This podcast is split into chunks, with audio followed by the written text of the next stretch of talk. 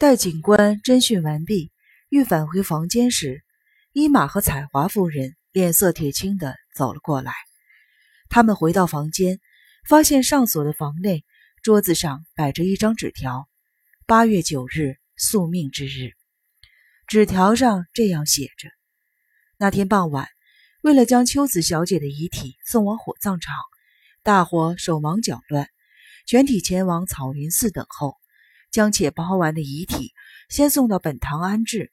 送完经后，再护送灵车上的秋子小姐前往火葬场。回来后才用餐。伊玛和彩华夫人忙里忙外，根本没有时间回房。忙完之后，直接到饭厅。”接受警方的侦讯，好不容易告一段落，才得以回房休息。伊玛夫妇和我一起前往巨士博士的房间。博士正在翻找他那只大行李箱，对我们所说的似乎一点也不惊讶。哦，是吗？他还是在忙着翻找行李箱，好像终于找到了，松了一口气。其实也没什么，只是少了一只袜子。什么袜子？难道是什么物证吗？我故意挖苦说。只见他神情暧昧的笑着说：“没了，我明天要去旅行，想顺便回东京看看那女孩。她喜欢人家打扮的整整齐齐的，虽然只是双袜子，我可是一直将她说的话放在心上了。”他一脸幸福的样子。你打算夹着尾巴逃跑吗？才不是，应该说是迈向成功之路吧。然后他又兴致勃勃地说：“我真是可耻，居然沉迷于赌球的游戏，真是彻底的失败呀！不过我绝对不会让凶手逍遥法外的。什么？哦，八月九日是宿命之日吗？我要到八月九日才回来。歌川夫妇，你们可要多加小心，房门锁最好用绳子牢牢的拴住，食物方面也要多加小心，还有。”就算大白天，也要避免单独的行动，尽量结伴同行。总之，行事一切小心就对了。我想凶手可能是见一个杀一个吧。巨士博士掏出了新领带，不由自主的嘻嘻的笑着。为什么要去旅行呢？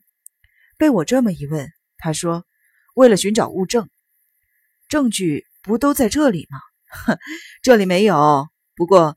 凶手在时间与空间的连接方面出现了进退维谷的局面，而且还牵扯到心理层面。可惜就是缺乏物证。我就是为此而去旅行的。那你已经知道凶手是谁了吗？这个嘛，八九不离十吧。可是怎么说呢？就时间与空间的公式而言，还没有办法送凶手上法庭。不过，要是真的找不出证据，就只能靠时间与空间的算式。还是得想办法将凶手绳之以法的。我怎么能够如此的自暴自弃呢？小看自己真是没用。他边说边抱着头。你打算去哪儿？不一定。天下之大，哪儿都能去。也许一逞强，连水底都会钻也说不定呢。他露出了腼腆的笑容。一晨，因为要迎回秋子小姐的遗骨，早餐时间，大家全都到齐了。虽说全员到齐，列席的人除了王仁、朱旭小姐、千草小姐、内海、秋子小姐已往生，还有海老种不在之外，剩下的十二位，扣掉巨石博士准备出门旅行，只剩下十一位。神山东阳问巨石博士：“巨石先生，听说你是为了找物证而去旅行，是吧？如何？已经抓住什么头绪了吗？”我认为这次事件的高潮点就是七月二十六日，也就是加代子惨遭杀害那事。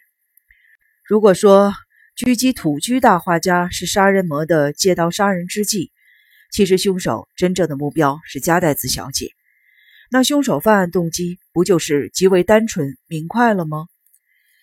巨士博士微笑着，并未做任何的回应。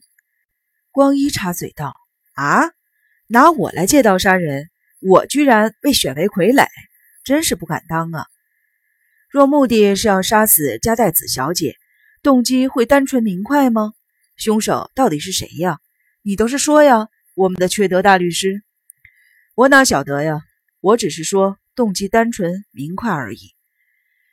那与金木小姐、王仁和内海的事又如何解释呢？丹后冷笑似的说：“这个嘛，另当别论。”神山律师回答的够取巧，但是对手是个文人，就是喜欢追根究底。什么叫做另当别论？丹后问。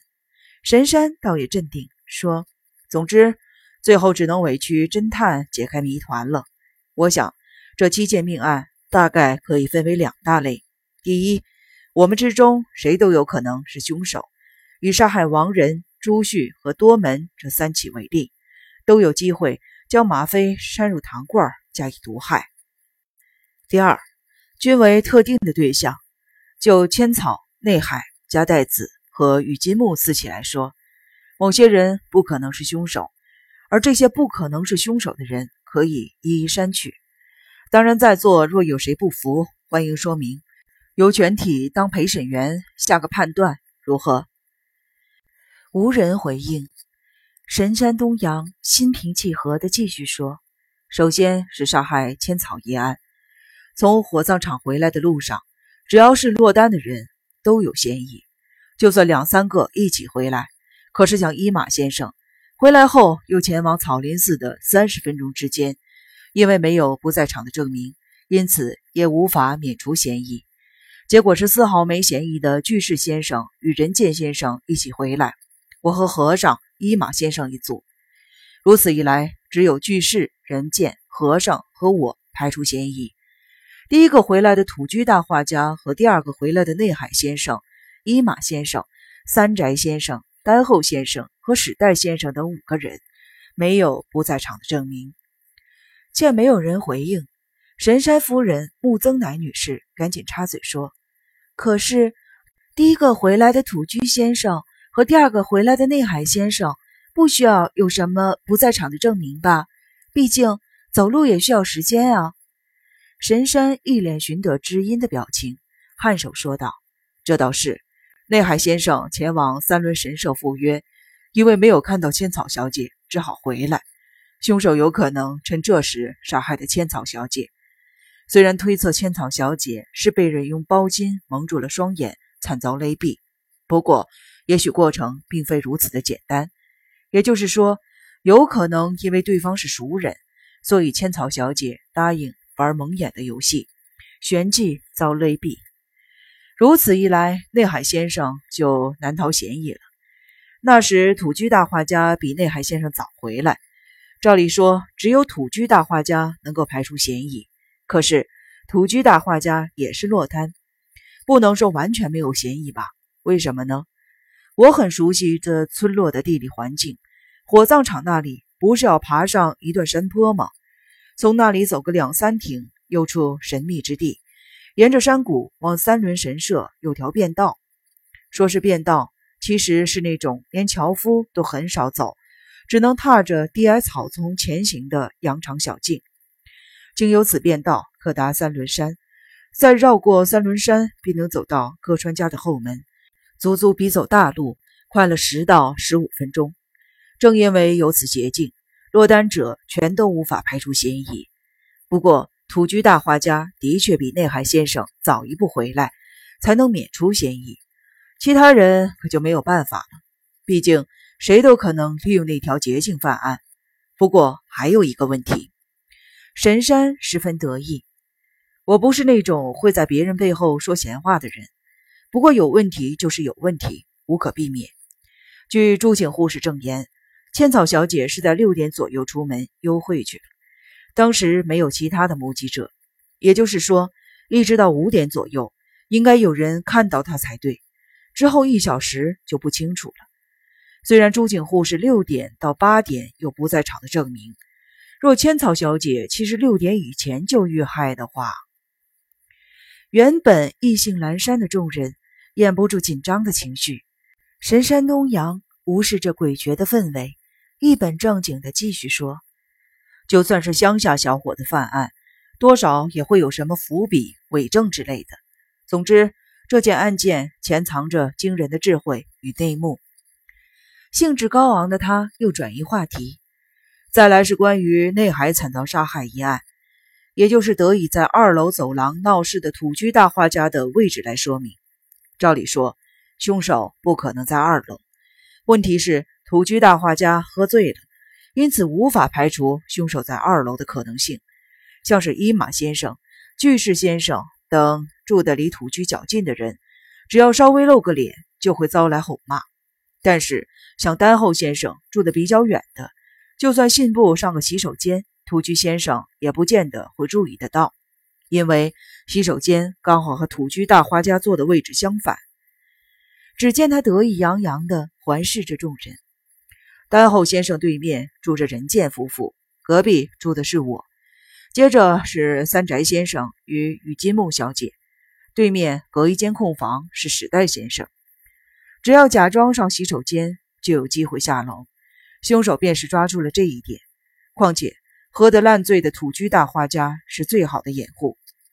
群起骚动，善于炒作气氛的神山的确有一套，但他绝对还没有洞察整个事件的真相。我也有点不大高兴地说道：“照你的说法，好像我可以随时下楼杀死内海似的。问题是，有人看到我上洗手间吗？光一有看到吗？别生气嘛，时代先生，只是就单纯可能性而言罢了。”碰巧土居大画家喝醉，记不得当晚的事情了。我只是依次提出个人的浅见而已。所以啊，以光一喝醉一事提出住在丹后后面房间的人嫌疑较大的看法，未免过于草率。伊玛和巨士博士也有可能去洗手间，无法走出房间的只有彩华夫人而已，不是吗？真是的，看来我的推理有失误。原来如此。以丹后先生为界的确不合理，毕竟伊马先生和巨士先生也有可能去洗手间。